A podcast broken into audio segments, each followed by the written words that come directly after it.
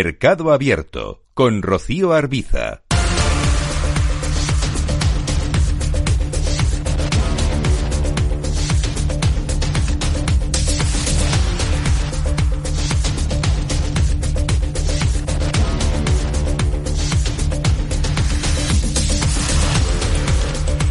Seguimos, seguimos en Mercado Abierto. Es momento de echar un vistazo a cómo están las cosas, cómo está la situación en el mercado de, de divisas y también vamos a echar un vistazo al comportamiento del crudo, a las materias primas con Adrián Ostalet, analista de XTV. Hola Adrián, ¿qué tal? Muy buenas tardes.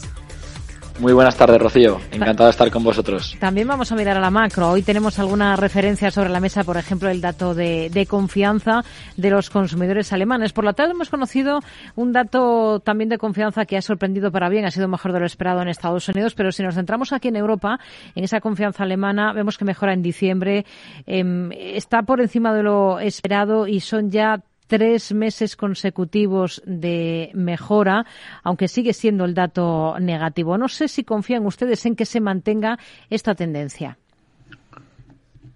Lo que nos hemos encontrado es una semana en la que eh, no solo el dato positivo de hoy, como bien comentas, eh, sino que a principios de semana eh, la confianza empresarial que depositan los alemanes pues será mejor de la esperada a través de la encuesta IFO. Con lo cual, eh, el índice alemán no quiere bajar, o sea, todavía mantiene la, confianza de los inversores y, bueno, pues se salva esos 14 esos 14.000 puntos, de los cuales, pues, eh, no, no, no quiere de, eh, caer de ahí, sigue ese 12% por debajo de máximos históricos. Día después de ese giro de política del Banco Central de Japón, aunque desde la entidad insistan en, descartar precisamente eso, descartar giros, ¿cuál es la estrategia que seguirían ustedes ahora mismo con el yen? Eh, en estos momentos, con el yen, eh, nosotros consideramos que es mejor aguardar un poco. Eh, más que nada porque, pese a que hemos tenido ese cambio en la hoja de ruta por, par por parte del Banco de Japón, han abierto un poco la mano para pues, aproximarse al resto de bancos centrales de, de las potencias del G7, siendo un poco más agresivos. recordemos que todavía no han tocado los tipos de interés Ayer el yen reaccionó de forma positiva, subiendo casi un 4%, eh, pero bueno, no hay ninguna garantía de que, como ellos mismos nos dicen, en las próximas reuniones vayan a continuar o incrementar esta política. Hmm. El, el, rublo hemos visto que ha alcanzado su nivel mínimo esta jornada. Desde principios de mayo pasado se ha negociado este miércoles a 70,6 rublos por cada unidad de dólar, a 75,5 frente al euro y más de 10 rublos por yuan. ¿Cómo lo ve? En estos momentos que ya está terminando el 2022, eh, si hubieses preguntado hace un año, la gente consideraba que la, la, probabilidad de que hubiese una guerra era remota. Sin embargo, ahora pre preguntamos a la, a la, gente por la calle, preguntamos, se pregunta a los inversores y consideran que la probabilidad de que la guerra actual se incremente a principios del 2023 es muy alta. Eh, los movimientos que, está preparando Putin, pues la, la, visita que ha hecho a su homólogo en Minsk, eh, parecen destinadas a que la guerra no va a terminar a corto plazo, con lo cual eh, es lógico esta, esta caída en el rublo y como, y como mínimo pues se espera más volatilidad para las próximas semanas y meses. Hmm. El comportamiento de, de qué divisa diría que ha sorprendido más este año, eh, tanto en positivo como por el lado negativo.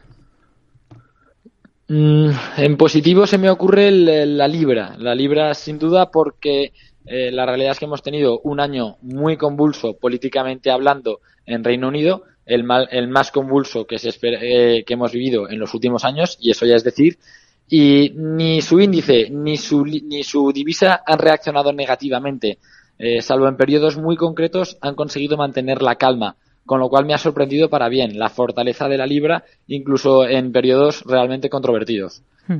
Y en el sentido negativo, pues eh, no, no, me queda otra que señalar el euro, ¿no? la, la, divisa de, de, nuestro continente, que aunque ahora se ha recuperado bastante, pues no podemos olvidar que ha llegado a estar a 0,95 el cambio con el dólar. O sea, una caída muy drástica que era difícil prever hace pues tres trimestres. Hmm. De cara al próximo ejercicio, ¿qué esperan ustedes de, del dólar? ¿Vamos a ver mayor moderación de esa fortaleza que ha exhibido durante todo este año el billete verde? Nosotros creemos que no. Eh, desde XTB eh, creemos que puede ser una estrategia interesante eh, largo del, del euro dólar con la expectativa de que pudiese recuperar el 1.10. Eh, a fin de cuentas, eh, Christine Lagarde tiene más margen que Jerome Powell para subir los tipos de interés eh, y queremos que sus mensajes, los de Christine, van, van, a seguir con tono agresivo durante todo el primer semestre del 2023. Hay margen para que el eurodólar gane terreno y, y vuelva como mínimo a la referencia del 1.10. Hmm. Ya que estamos hablando de expectativas del euro y de la libra, que han sido su decepción y, la sorpresa positiva que nos acaba de citar de este 2022, ¿qué esperan a partir de, de 2023? Eh, esperamos en 2023 eh, probablemente dos periodos muy diferenciados. ¿No? Un primer semestre en el que se siga hablando mucho de desaceleración económica, incluso de recesión, que sigamos viendo mes a mes los datos de inflación y que eh, los bancos centrales actúen en consecuencia, y una, y una segunda parte del año en el que, por mucho que nos hayan dicho los bancos centrales hasta ese momento, pues se pueda dar un giro brusco de tendencia. Eh, sobre todo si en Estados Unidos hemos llegado hasta el 6% de los tipos de interés, pues no les quedará otra que bajarlos. Y, y, en esa bajada, pues muy atentos a los resultados de las compañías porque puede ser buen momento para dejar atrás los malos, eh, los malos presagios y posicionarse con una cartera a largo plazo habiendo comprado con descuento en Estados Unidos. Hmm. Y en el crudo hemos visto debilidad en esta última recta final del ejercicio, aunque justo esta jornada está rebotando. El futuro de, del West Texas, por ejemplo, ahora mismo, eh, estadounidense, para febrero lo tenemos en cotas de 77,89 dólares, está subiendo más de un 2% se avecinan tiempos complicados para el petróleo. ¿Con qué ojos miran ustedes ahora mismo a este activo?